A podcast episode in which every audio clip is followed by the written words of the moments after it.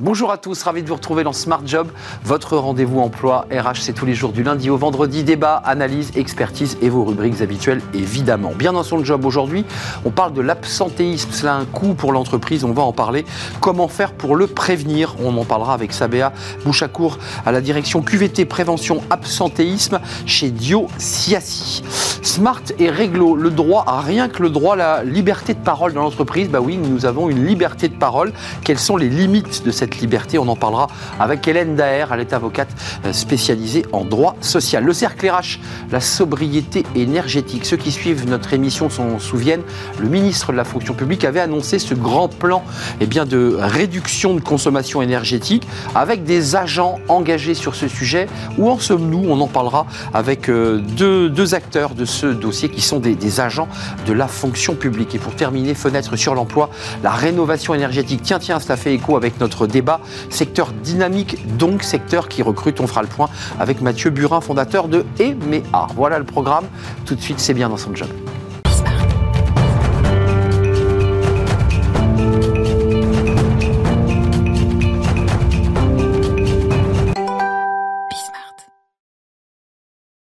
Bien dans son job, on parle aujourd'hui de l'absentéisme. Oui, c'est un, sujet euh, épineux pour les entreprises parce que, évidemment, cela a un coût et cela désorganise évidemment la vie d'une entreprise. On en parle avec Sabéa Bouchakour. Bonjour Sabéa. Bonjour. Ravi de vous revoir parce que vous étiez venu il y a quelques mois nous parler de ce, sujet.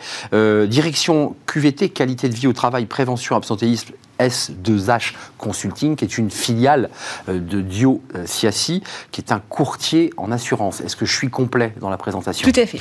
Euh, l'absentéisme, vous avez sous votre bras des, chiffres évidemment, et puis on va s'intéresser aux, causes et à la manière de les prévenir. D'abord sur les causes de l'absentéisme. Est-ce que vous avez un tableau de bord? Vous avez, vous avez, fait une étude très détaillée avec l'IFOP et, et, quelques acteurs partenaires. Qu'est-ce qui en ressort de cette étude?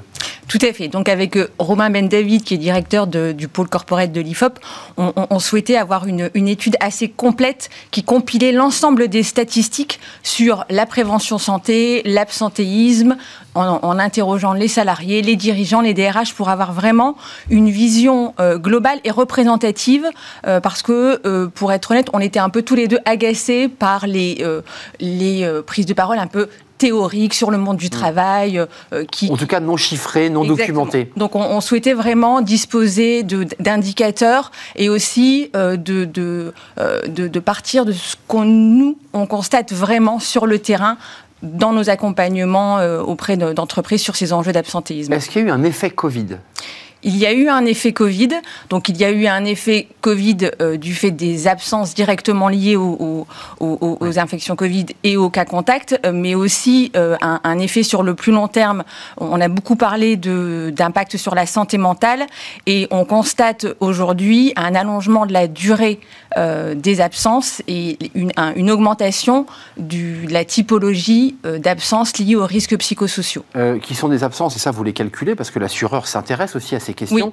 Euh, c'est quoi la durée moyenne pour les absences liées aux pathologies psychiques? Alors, on n'a pas la répartition exacte sur l'ensemble du portefeuille pour les euh, impacts psychiques. Sur l'étude que nous avons menée auprès de salariés, en déclaratif, 14% des personnes ayant été absentes déclaraient que c'était pour des motifs de, risques psychosociaux. Alors, basculons. Il y a cette étude qui est une, base de données essentielle pour vraiment avoir une photographie de la situation. Et puis, et puis votre travail aussi, c'est d'accompagner les entreprises et de faire de la prévention. Oui. Euh, c'est compliqué euh, parce qu'il y a un peu un désamour euh, du travail en ce moment. Il y a une perte de sens de collaborateurs. Il y a des doutes. Et parfois, l'absentéisme, en tout cas l'arrêt de travail, c'est une manière aussi de montrer à son manager qu'on n'est pas content Comment on fait pour, prévenir cet absentéisme? Alors, nous, on a plutôt des chiffres qui sont plutôt réduits sur euh, ce que nous déclarent les, collaborateurs sur l'absentéisme, euh, qui est véritablement euh, de l'absentéisme de complaisance, mais on a effectivement beaucoup de, de lassitude, de, de, de, fatigue, de stress au travail, qui fait qu'aujourd'hui, on, on, a un rapport au travail qui a changé. C'est-à-dire que... Donc, ça a une incidence sur l'absentéisme Ça a une incidence sur, ça a une incidence sur l'absentéisme, mais ce qu'on rappelle aussi régulièrement, c'est qu'il y a des terminologies qui sont souvent employées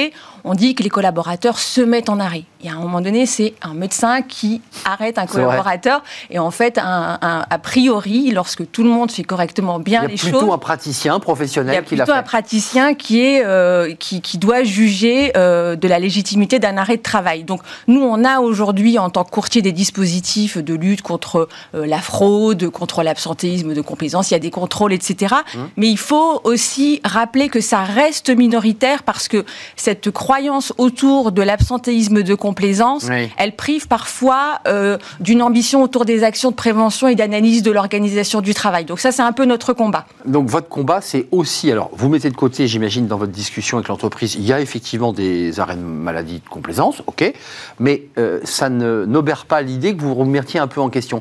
Qu'est-ce que doit faire l'entreprise dans des actions concrètes pour, euh, elle prévient, elle fait quoi? De la, prévention santé, elle, elle, accompagne au plus près, c'est votre métier, la qualité de vie au travail. Qu'est-ce qu'elle fait concrètement? Nous, ce qu'on constate, c'est vraiment un décalage entre la hausse de ces arrêts de travail, la dégradation de la sinistralité et le volontarisme des entreprises. Il n'y a aucune entreprise qui n'a aucune action QVT. Elles ont toutes envie de, d'aller dans le sens du bien-être des collaborateurs. Le décalage, il est souvent dans la nature des actions. C'est-à-dire mmh, qu'on est plutôt sur des actions un peu ponctuelles. On a aussi... Un peu gadget parfois Un peu gadget. On a aussi un historique où euh, les, entreprises se voient proposer une, vision un peu ludique de la QVT et on n'est pas suffisamment sur de la prévention primaire, sur une analyse de l'organisation du travail et sur une anticipation de l'impact du travail sur la santé au travail. Est-ce que vous calculez, est-ce que vous avez ces chiffres du coût, euh, j'allais dire global, ou par entreprise, par taille, du, du coût de l'absentéisme pour une entreprise? Alors, les, chiffres qui circulent, ils sont en général de, de 1 à 2 points euh, de la masse salariale. Euh, ce, qui, reste important maintenant, on, on, a vraiment des taux qui varient en fonction des métiers, puisque, comme vous le savez, dans certains métiers, un absent peut être compensé par les présents en termes de charge de travail, parfois non. Donc il y a plus ou moins, il y a un impact qui est plus ou moins différent, différent sur la, plus ou moins important pardon sur la sur la, productivité. Euh, quand même, est-ce est qu'il faut insister et, votre rôle d'assureur et de courtier euh, sur ces sujets-là est important. Est-ce qu'il faut accentuer la pédagogie, euh, la discussion avec les entreprises sur ce sujet? Est-ce qu'elles ont bien pris conscience? La QVT, les entreprises ont compris ce que c'était. Est-ce que cette question de l'absentéisme lié à une mauvaise qualité de vie au travail est-ce que les entreprises l'ont bien intégré ça? On n'a peut-être pas encore suffisamment aujourd'hui en France une culture de, la, de la prévention sur le long terme. C'est-à-dire qu'on a une culture du pilotage des indicateurs mensuels, trimestriels, et euh, l'absentéisme et la santé au travail, ce ne sont pas des éléments sur lesquels on peut avoir des résultats à très court terme. Donc on parle en ce moment de réforme des retraites, etc. Il faut se dire que euh, la pénibilité du travail au premier jour dans la vie active a un impact sur la capacité à travailler très tard, euh, à, à plus de 60 ans. Donc c'est vraiment un peu cette vision long terme qui, manque de façon générale. Un dernier mot quand même, on, a mis de côté un peu rapidement l'absentéisme de complaisance, on l'entend et, vous dites c'est pas l'arbre qui doit cacher la forêt, mais il existe. Oui. Euh, concrètement, qu'est-ce qu'on peut faire? Parce que ça, c'est un coût. Le, le, manager sait que la personne est potentiellement peu malade ou ne l'était pas parce qu'il y a eu une tension euh, la veille. Euh, hop, on sort l'arrêt maladie. C'est quoi? C'est les médecins qui sont responsables? On doit contrôler plus? Qu'est-ce qu'on peut faire? Alors, il faut, il faut encore une fois, euh, on ne peut pas remettre en cause la légitimité d'un arrêt. Il y a des contrôles aujourd'hui qui existent. C'est vrai que nous, on préconise plutôt une posture préventive, c'est-à-dire que quand, dès qu'on constate quelques signaux faibles et, une situation qui, commence à être conflictuelle, de proposer déjà des accompagnements de manager où le manager a les bons réflexes pour proposer des entretiens. Ça, c'est l'arme. Hein. Attention, sinon je me mets en arrêt maladie. Ça, on l'entend. Hein. Ça arrive. Hein. Oui, mais c'est vrai que le, le, la posture du manager, elle est vraiment essentielle. Parce que celui qui va permettre d'éviter vraiment une dégradation de la situation qui mènera à un arrêt maladie, c'est vraiment le manager de proximité. Donc nous, on mise beaucoup sur l'accompagnement des managers de proximité. Merci euh, Sabéa Bouchacourt, direction QVT. Euh, S2H Consulting, c'est Dio Siassi, vous êtes une spécialiste de cette question de l'absentéisme et puis peut-être se plonger dans le work experience de, de l'IFOP avec Romain Ben David que vous avez cité, une étude très complète euh, et très compilée des, des cas, des situations qui permettent d'avoir une photographie de l'absentéisme en France. Merci de nous avoir rendu visite. On va faire du droit, vous n'allez pas être dépaysé, évidemment. La liberté d'expression, oui, nous avons une liberté d'expression, mais elle est limitée, évidemment. On en parle tout de suite dans Smart et Réglo. Smart et Réglo, notre rubrique juridique comme chaque semaine. On parle de la liberté d'expression et on accueille Hélène Daer. Bonjour Hélène. Bonjour Arnaud. Ravi de vous accueillir. Avocate spécialisée en droit social, c'est votre cabinet. Oui. Euh, et vous êtes spécialiste de ces questions et en particulier de cette euh, notion de liberté d'expression. D'abord, c'est quoi la liberté d'expression dans l'entreprise, évidemment? Oui.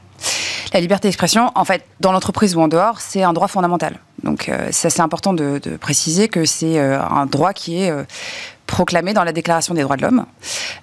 Et dans le Code du travail, il n'y a pas forcément ce principe en tant que tel, mais il y a une protection des libertés individuelles. Et le Code du travail euh, nous dit que euh, on ne peut pas apporter de restrictions aux libertés individuelles qui ne seraient pas justifiées euh, par la nature de la tâche à accomplir Oui. ou proportionnées au but recherché.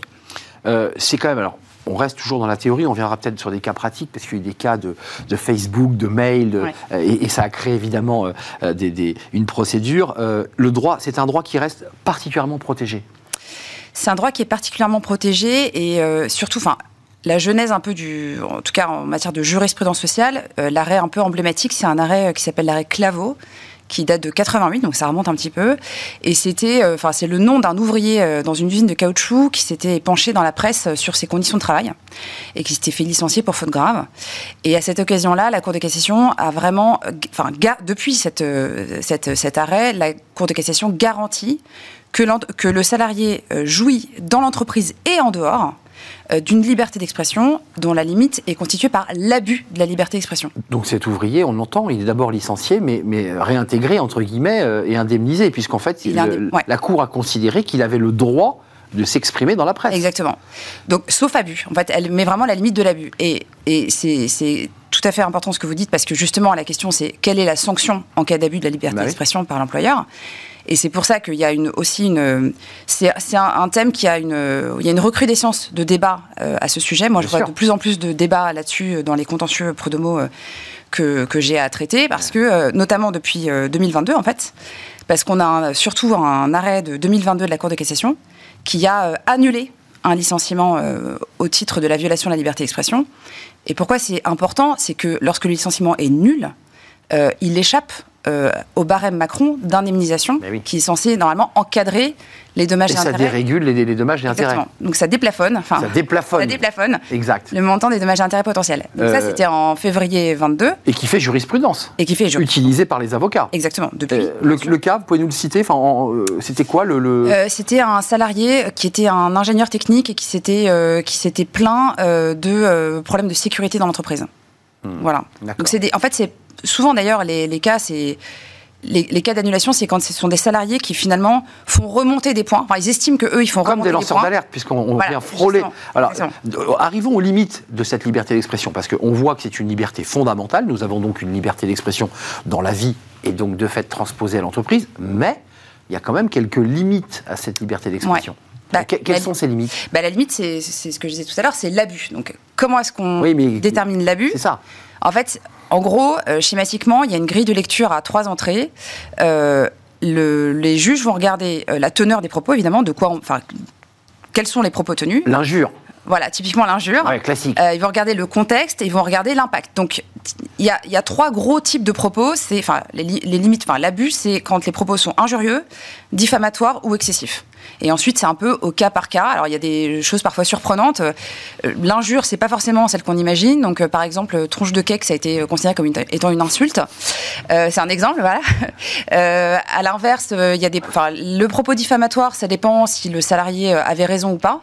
Donc, euh, ça, c'est, on a l'habitude de ça. tout Et dans le contexte, vous l'évoquiez tout à l'heure. Et dans le contexte euh, voilà, dans lequel ça intervient, ce qu'on va regarder également aussi, c'est un petit peu le- la publicité. C'est-à-dire que un propos qui va être tenu dans un euh, cadre restreint au sein de l'entreprise Ou diffusé sur les réseaux sociaux. ou diffusé sur les réseaux sociaux ne va pas être apprécié de la même manière. Euh, est-ce que, et ça c'est un, un élément important qui- par rapport aux employeurs, est-ce qu'il peut encadrer cette liberté d'expression. Je pense, il y a des cas précis, Mm. euh, un cadre, euh, un mandataire social, un cadre dirigeant, euh, et j'allais même presque dire un syndicaliste membre d'un conseil d'administration par exemple, puisqu'il y a des, des syndicalistes qui sont dans les conseils, est-ce que eux, ils, ils ont quand même des... Leur, leur liberté d'expression est limitée quand même? Alors, quand on est sur le droit syndical, euh, il y a quand même évidemment, euh, on, tombe dans un autre euh, registre. Mais pour, pour répondre à votre question sur le cadre, par exemple, en fait, c'est, il y a une particularité chez les cadres de direction. À la fois, il y a une grande liberté d'expression dans un cercle restreint, comme je disais tout à l'heure, auprès de la hiérarchie, par exemple, ou auprès de ses pairs. C'est presque, parfois même eux vont considérer que c'est presque leur devoir. Euh, que de s'exprimer sur la stratégie de la société. Oui, parce que ça fait avancer la boîte. Ça fait avancer la boîte. Ils sont là pour ça aussi, et, voilà. Donc ça dépend. Mm. Voilà, ça, dépend du, contexte. Dans, un contexte fermé, d'un comité de direction, ça, ça passe. etc. Ça, ça passe. en principe, sauf propos excessifs. Mais il reçoit un média de presse écrite assis sur un canapé et il se, et il se répand en disant la même chose que ce qu'il avait dit dans un espace restreint, là, il se met en danger. Il se met potentiellement en danger. Après, encore une fois, c'est vraiment au cas par cas et ça dépend de la teneur des propos. En revanche, ce qui est sûr, c'est que s'il le fait euh, auprès d'une de ses, euh, de ses subordonnés, Là, pour, à l'inverse, il y a une obligation de réserve renforcée. C'est-à-dire qu'il est quand même censé, voilà. Euh, même s'il n'est pas d'accord, à un moment donné, la décision de l'entreprise est là il peut avoir exprimé auprès de sa hiérarchie qu'il n'était pas d'accord, mais quand elle a été prise, il doit la soutenir en fait. Un dernier mot, il nous reste peu de temps et j'en suis désolé euh, Hélène. Euh, quand même, euh, il y, a quand même des cas d'abus avérés de salariés et on en revient toujours, et là c'est la nouveauté, aux réseaux sociaux. C'est-à-dire qu'on évoque bien avec vous depuis tout à l'heure le cadre restreint de la diffusion très large dans un, tweet, une, page Facebook. On est d'accord, ça c'est le nouvel enjeu. Oui, c'est tout à fait le Et l'employeur est très vigilant à ça. Oui, l'employeur est très vigilant. Après, la question c'est est-ce que je parle de ma boîte ou est-ce que je parle, est-ce que je tiens des propos sur ma boîte, je critique ma boîte dans un forum public, donc ça peut être réseau social ouvert par exemple. Mmh. Si les propos sont excessifs, je peux être sanctionné. Après, la question c'est aussi, je parle de mes opinions, euh, sur dans ma vie privée. Et là, c'est concrètement la jurisprudence John Galliano, hein, euh, très honnêtement. C'est tout simplement ça. Et là, la limite de la liberté d'expression, donc je parle même pas de ma boîte, mais je parle de mes opinions. La limite, c'est est-ce que ça crée un trouble objectif dans la société? Est-ce de fait. répercussions potentielles L'entreprise est en droit de, se poser la question. Voilà, bah, après, ça dépend qui les a tenus. Euh, évidemment, quand c'est John Galliano, c'est évidemment un problème. et ça va. Donc, donc c'est vraiment la Les propos volés d'ailleurs. oui, des propos, exactement. à l'heure des photos volées, il faut vraiment se poser la question. mais je veux dire, il y a, l'interview qu'on fait officiellement et on tient des propos qui sont limites, mais dans le cas précis Galliano, c'était des propos qui avaient été happés de mémoire à la terrasse d'un café. Complètement, c'était exactement ça. Et en fait, la Cour de cassation a considéré, enfin, non, à l'époque, euh, c'était euh, le Conseil de prud'homme et Cour d'appel, avaient avait considéré qu'il y avait un trouble objectif euh, dans l'entreprise. Donc c'est un, un droit une liberté garantie, mais on le voit à travers vous, euh, chaque cas est très particulier et il faut l'analyser à l'aune des propos tenus, dont tranche de cake, euh, qui peut être une insulte. Gardez-le bien en tête. Merci Hélène Daher. Avec plaisir. Avocate spécialisée en droit social. Merci de nous avoir rendu visite. C'est, je crois, votre première chronique. On était ravis de vous, accueillir sur notre plateau. On fait une courte pause et on va s'intéresser eh bien, euh, aux questions énergétiques, évidemment, réduire notre consommation énergétique. C'est vrai pour vous, c'est vrai pour la fonction publique. Le ministre, d'ailleurs, était venu sur notre plateau nous annoncer un grand plan de réduction de la consommation et même de rénovation des bâtiments, parce que l'enjeu évidemment c'est de réduire notre consommation. Eh bien on va en parler évidemment pour savoir où en est ce plan, comment sont impliqués les, agents de la fonction publique et on fait le point avec deux experts, deux expertes d'ailleurs de ce sujet. Juste après la pause évidemment, c'est le cercle RH.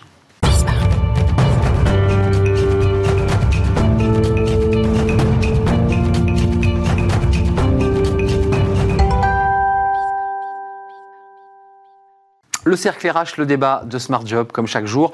Euh, sobriété énergétique. Oh, qu'on en a parlé. Alors là, les choses se sont un tout petit peu tassées, puisqu'on nous dit qu'il n'y aura peut-être pas de coupure de courant encore qu'il fait très froid. Euh, on va parler de la sobriété énergétique dans la fonction publique, c'est-à-dire très concrètement pour tous ceux qui travaillent euh, dans des collectivités, dans la fonction publique d'État.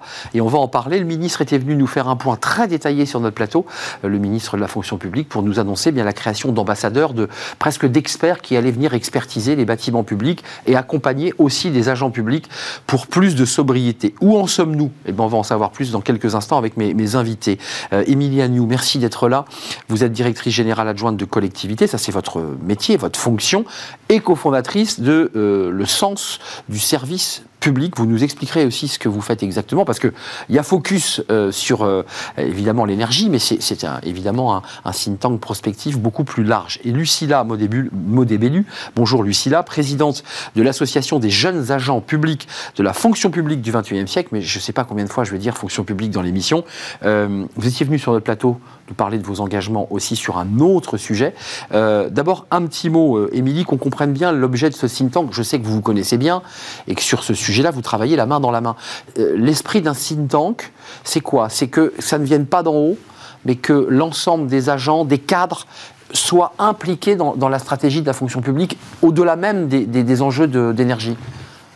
Oui, tout à fait. Si nous avons souhaité euh, créer euh, ce collectif avec euh, des agents publics de, toutes les fonctions publiques, hein, puisque vous savez que la fonction publique est extrêmement diverse, c'est 6 millions d'agents publics qui touchent l'ensemble des Françaises et des Français, donc avec des leviers d'action extrêmement importants. Donc si on a souhaité créer ce think tank, c'est justement d'abord parce qu'on était des, acteurs publics, on agit sur le terrain, mais surtout parce qu'on on voulait pousser dans le débat public un, un certain nombre de thématiques, d'enjeux, de propositions, valoriser euh, les actions euh, de, nos administrations et puis accélérer le mouvement parce qu'on voit qu'aujourd'hui, il y a une accélération euh, de la crise écologique, énergétique et donc c'est pour ça qu'on a souhaité créer ce collectif pour participer à cette dynamique-là. Lucilla Modébellu, le studio est à 19 degrés, puisque je crois que vous avez vérifié avant d'entrer, et j'ai revérifié, on est bien à 19 degrés. Ça vous fait sourire, mais ce qui ça avait été une des premières annonces un peu médiatiques sur tout le monde va devoir se mettre à 19 degrés. Et déjà à l'époque, des syndicats avaient dit, mais des agents vont avoir froid. Ceux qui sont en situation postée, je pense des agents de service public dans les mairies, dans les collectivités, bah, évidemment, quand on bouge pas, on a froid. Enfin, toutes ces questions-là étaient posées. Est-ce que ces questions sont résolues? Est-ce que l'engagement, parce qu'il faut vraiment que tous les acteurs s'engagent, euh, est-ce que tout le monde a joué le jeu ou est-ce qu'il y a eu des freins, des difficultés? Comment vous regardez ce sujet? Alors, tout à fait. Alors, juste avant de venir, pour l'anecdote, euh, euh, j'ai eu euh, une discussion avec des jeunes agents qui, justement, me disaient qu'il faisait 16 degrés dans, dans les bureaux. 16 degrés 16 à 19 degrés. Ah, ils faisaient un gros effort, eux. Voilà, parfois.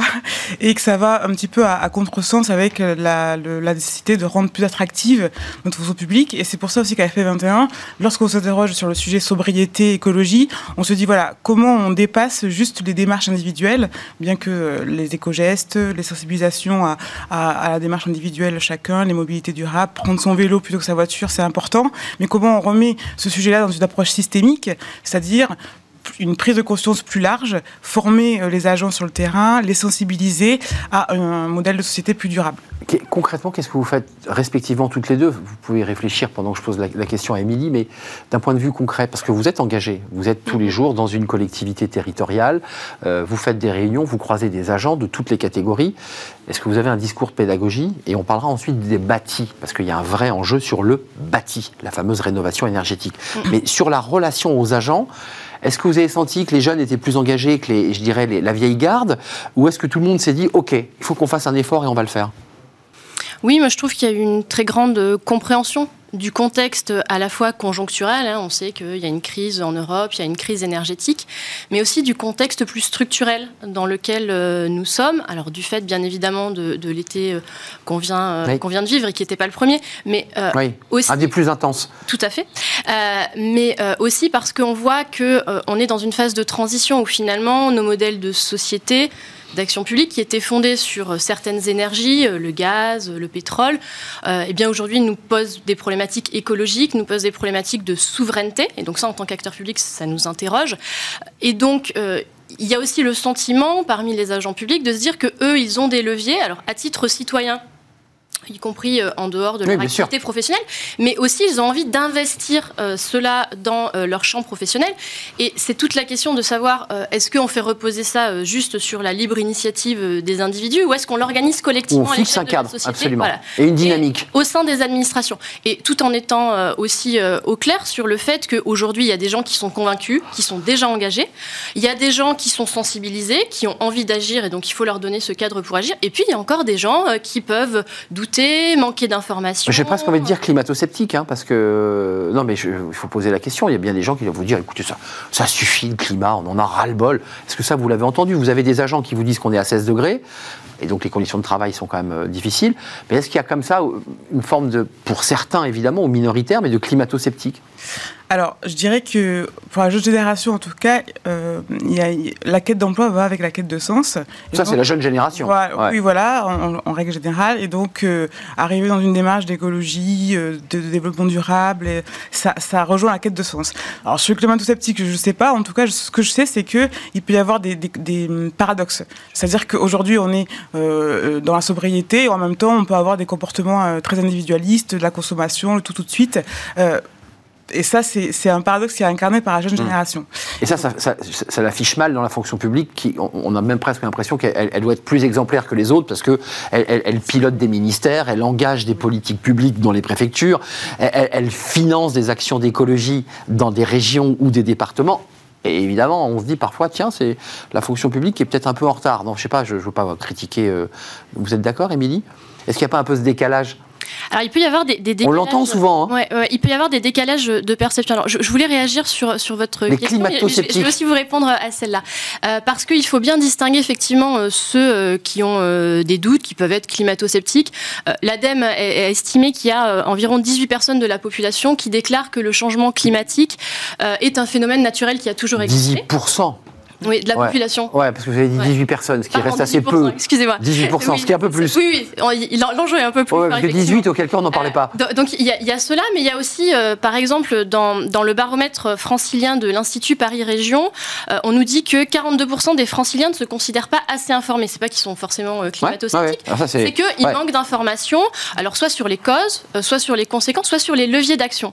Et ce qui est aussi intéressant dans ce baromètre-là, et c'est pour, pour boucler avec, avec votre deuxième question euh, sur le sujet, hum. euh, c'est qu'ils ont sur l'exemplarité de la fonction publique. de questions. Ils ont posé la question qui agit le plus pour résoudre le problème euh, de changement climatique, et ils ont estimé majoritairement que c'était plutôt les citoyens, les associations, et que l'État et les collectivités n'en faisaient pas suffisamment, alors qu'ils estimaient que les leviers les plus efficaces pour résoudre le problème, ce seraient bien évidemment les citoyens, mais aussi les États. Donc c'est vrai qu'on fait beaucoup dans les administrations, on doit être exemplaire parce que parce qu'on a des vous devez montrer l'exemple. parce qu'il faut être cohérent effectivement avec euh, avec ce qu'on promeut. Mais parfois entre la perception qu'on peut avoir nous à l'intérieur des administrations et la perception qu'en ont les habitants euh, il peut y avoir un, hiatus. Et donc c'est pour ça qu'il faut réussir à travailler sur ces usages et sur ces effets de perception et aussi euh, accélérer la dynamique pour faire en sorte qu'on ait davantage de leviers pour pouvoir agir sur ces sur ces sujets là une dernière partie de l'émission elle est importante. Les bâtis. Quand on voit des préfectures alors je parle pas forcément des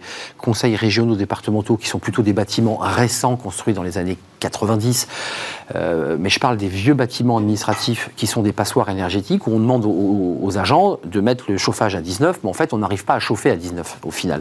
Euh, est-ce qu'il y a une difficulté? Est-ce que ces fameux ambassadeurs créés par le ministre, hein, qui étaient des agents un peu techniques venant faire d'abord un audit de la situation, est-ce que vous les avez rencontrés? Est-ce qu'ils existent? Et est-ce qu'on est en train euh, d'aller un peu plus vite que dans le privé sur la rénovation énergétique? Parce que ça marche pas très très bien la rénovation énergétique. Alors, euh, vous les avez vus, les ambassadeurs, oui, vous? Oui, oui, ils existent. Il y a une démarche qui existe aussi de recrutement, euh, bah, justement, de compétences techniques sur la eh sobriété énergétique et notamment la, rénovation des bâtis, puisque ça, ça, demande des compétences techniques avec tout ce, que, tout ce qui va avec, notamment sur la commande publique, les marchés publics. Quand on pense aussi à, l'énergie, à l'achat de l'énergie, de l'électricité, du gaz, etc., il y a beaucoup de compétences techniques pour respecter les critères euh, qui sont aujourd'hui définis. donc, ça existe, c'est en marche. ce que je dirais par rapport aussi à ça, c'est que euh, il faut euh, peut-être avoir conscience que plus la technicité grandit et plus il va y avoir une opacité euh, par rapport à la compréhension des décisions que peuvent en avoir les agents publics.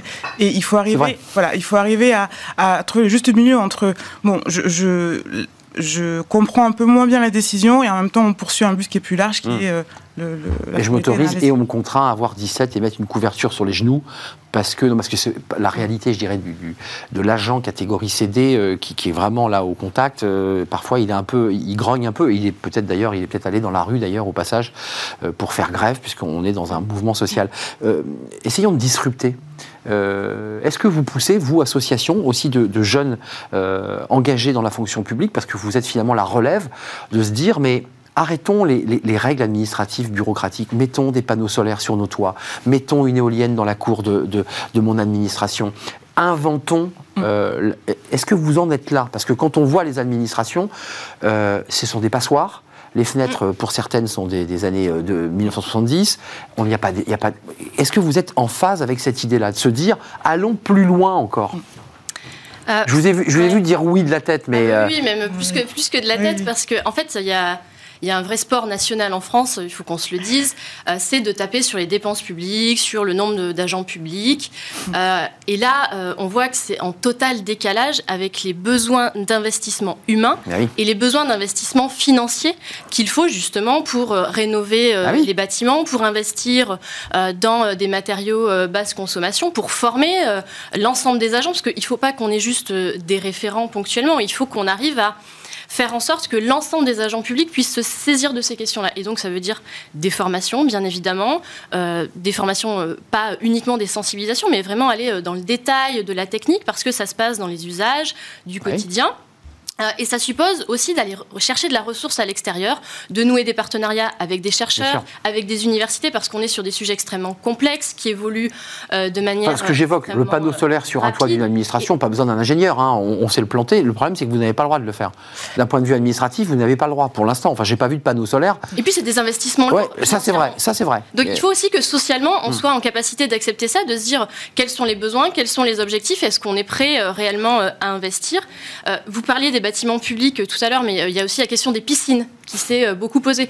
Euh, les piscines, on les ferme ou on, met- on les met à on le 18 sait peu, mais euh, finalement, les piscines publiques, ça coûte pas très cher, le ticket d'entrée pour, euh, pour les C'est usagers. vrai, c'est vrai. Voilà, euh, c'est- ça fait partie euh, des valeurs du d'un service public. Mais euh, ça peut coûter jusqu'à 15% de la facture d'énergie d'une collectivité de plus de, de 50 000 habitants. Et c'est enfin, c'est- c'est énorme. Vous imaginez sur une année comme celle-là les, les enjeux qu'il peut y avoir budgétaires. Et donc, ça nous pousse effectivement à mettre des panneaux solaires, à Ouais. utiliser les eaux usées, à, à concevoir différemment les bassins, à mettre des bassins extérieurs là où avant on mettait peut-être davantage euh, de bassins euh, intérieurs. chauffés, ça, ça nous re-questionne complètement dans nos manières de faire. Lucilla, est-ce qu'il faut disrupter? Est-ce que vous êtes des actrices associatives engagées? Vous, vous- vous aiguillonnez finalement le- les acteurs de la fonction publique. Est-ce que vous dites allons un peu plus loin? Parce qu'au rythme où on va, on n'y va pas assez vite.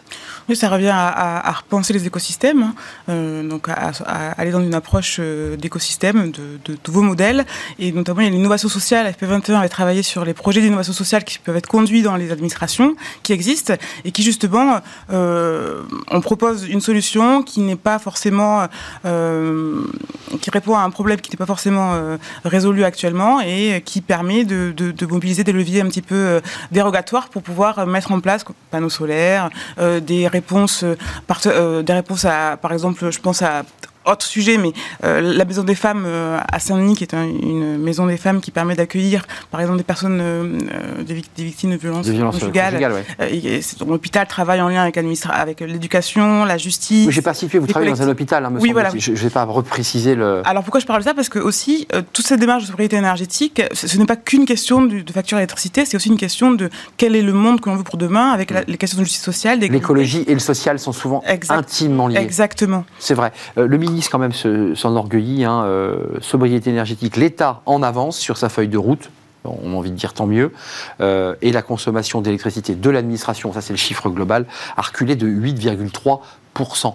Euh, vous y êtes pour quelque chose un petit peu ou pas? Ou, Alors- partie des relais, des ambassadeurs. Vous n'avez pas fait de diagnostic technique, mais vous avez été sur le terrain, j'imagine, avec tout votre réseau, pour dire il faut y aller. Mm. Vous y êtes pour quelque chose dans tout ça? Alors, bien, bien évi- enfin, on, y a contribué euh, modestement puisqu'on avait fait des propositions euh, à l'époque euh, au, au ministre de, de la fonction publique. On n'est pas les seuls d'ailleurs. Vous savez qu'il y a- il y, a beaucoup de collectifs hein, qui se mobilisent sur Oui. ces questions. Je pense au LIER qui vient de produire aussi une note sur euh, l'hôpital à l'heure de, de la transition écologique. Euh, je pense Oui. aussi à- au collectif Une fonction euh, publique euh, pour la, pour la transition écologique. Donc on est beaucoup à pousser euh, dans ce sens-là, à faire des propositions. Ça à nous vient du terrain, quoi. voilà, dans nos administrations, à relayer la parole euh, de, de nos agents. Nous, on a poussé d'autres propositions, par exemple, de mobiliser les pouvoirs de police du maire, parce que vous savez que cette, Oui. cette forme de dissonance cognitive ou d'incohérence, où d'un côté, on demande à des gens de faire des efforts, et où on continue de voir des terrasses chauffées, des panneaux lumineux qui sont pas forcément euh, C'est vrai. indispensable. On peut avoir voilà des, des leviers de travail sur aussi la sobriété euh, numérique. Donc forcément ces actions y contribuent. Alors il faut dire aussi qu'on a joué d'un climat qui était euh, va. anormalement doux. Oui, exactement. Euh, donc ça a aussi Sauf depuis dans- quelques jours, mais on a eu des températures anormalement élevées. Mais, Euh. mais bien évidemment que là c'est un mouvement de fond qu'on a engagé et, et qui- qu'il faut euh, qu'il faut renforcer, qu'il faut accélérer en agissant sur tous les leviers la contrainte, l'aide, euh, l'accompagnement, l'incitation, l'information, les partenariats.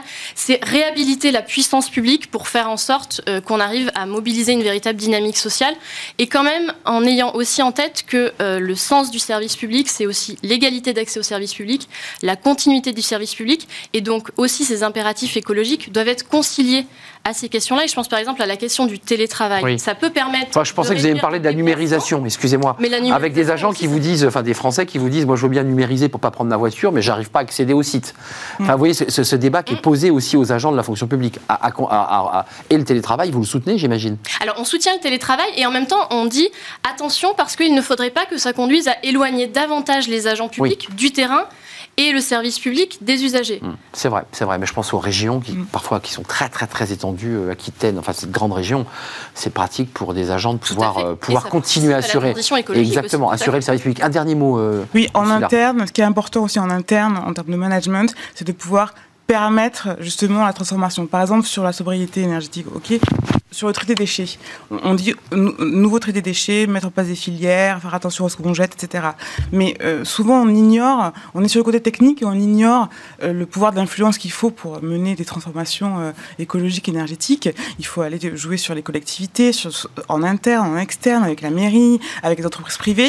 Et ça, ça nécessite de recruter des compétences qui est le, un pouvoir d'influence, qui est une compétence relationnelle et qui ait un esprit ouvert, innovant et qui puisse proposer des, oui, choses. pas dans la rupture, mais dans le dialogue. Donc, en employeur public, euh, ce qui est intéressant aussi, c'est d'arriver à, à, repérer ces compétences-là dès le recrutement et surtout à les, euh, encourager à les valoriser en interne.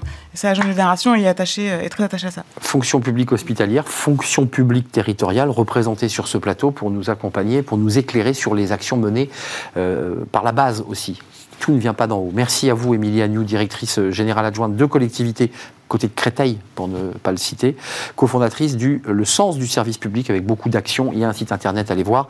Euh, et Lucilla Modébellu, présidente de l'association des jeunes agents publics de la fonction publique du 21e siècle.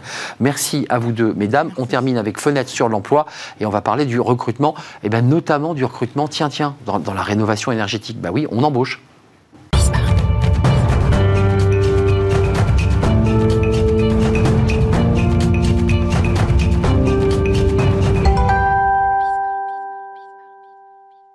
Fenêtre sur l'emploi pour parler, on vient de l'évoquer dans notre débat fonction publique, rénovation énergétique, c'est souvent un casse-tête pour les particuliers mais aussi pour les, entreprises.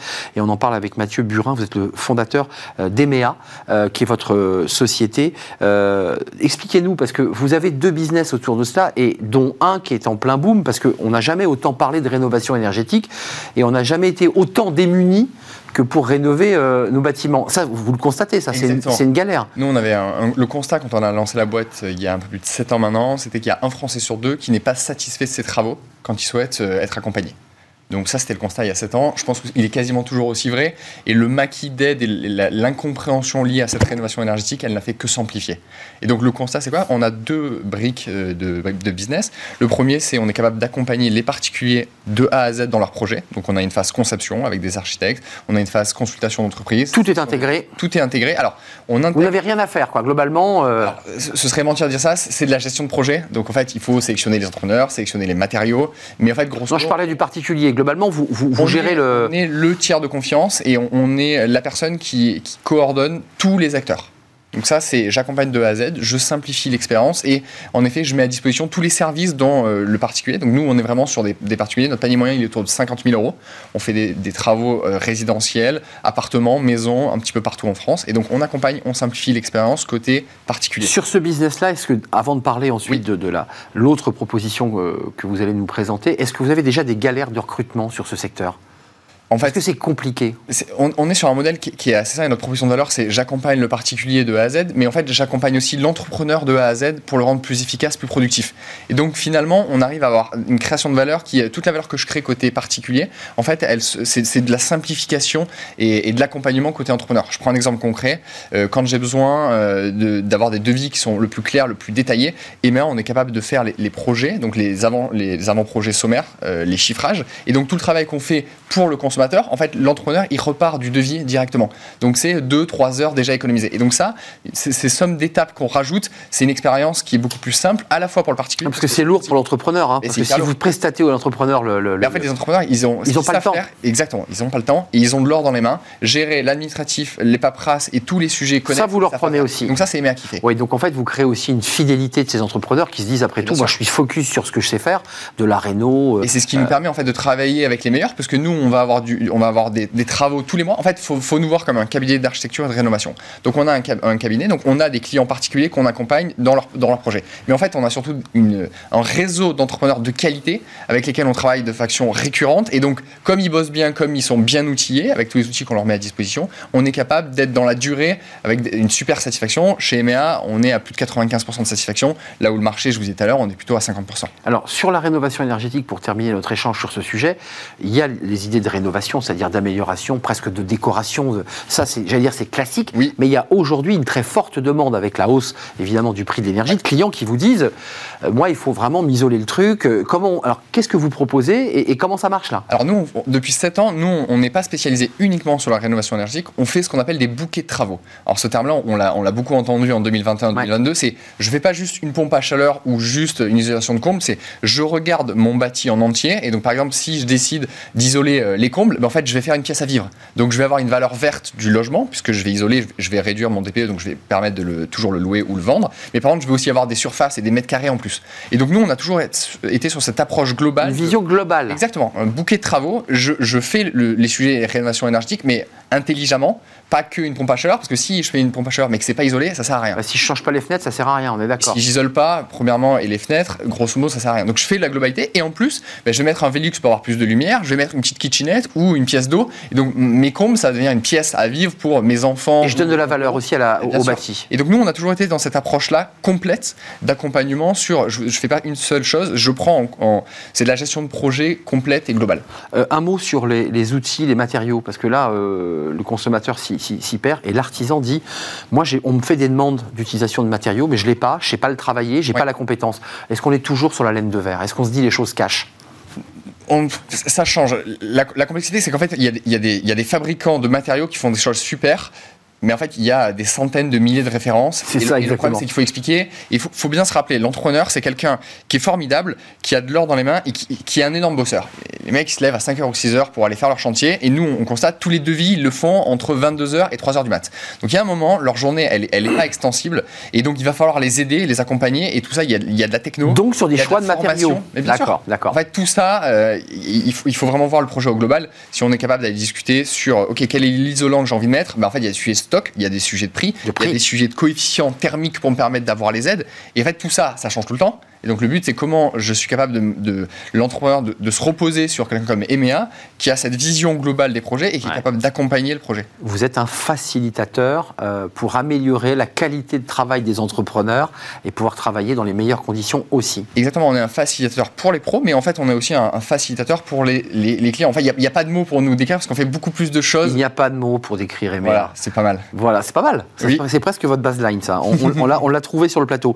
Merci Mathieu Burin. Merci beaucoup. Euh, fondateur d'EMEA, euh, vous aurez compris sur ces deux, deux pôles, euh, et qui sont, dont un est évidemment en plein, en plein boom. boom mais essentiel pour les Français et, la planète. Merci à vous. Merci à Kylian qui nous a accompagnés pour la réalisation de cette émission. Merci à Héloïse pour le son. Merci à Nicolas Juchat, bien sûr. Et merci à notre ami qui eh bien, accueillait nos, nos, invités. Je vous dis à très très très bientôt. Bah, sûrement la semaine prochaine d'ailleurs. Bye bye.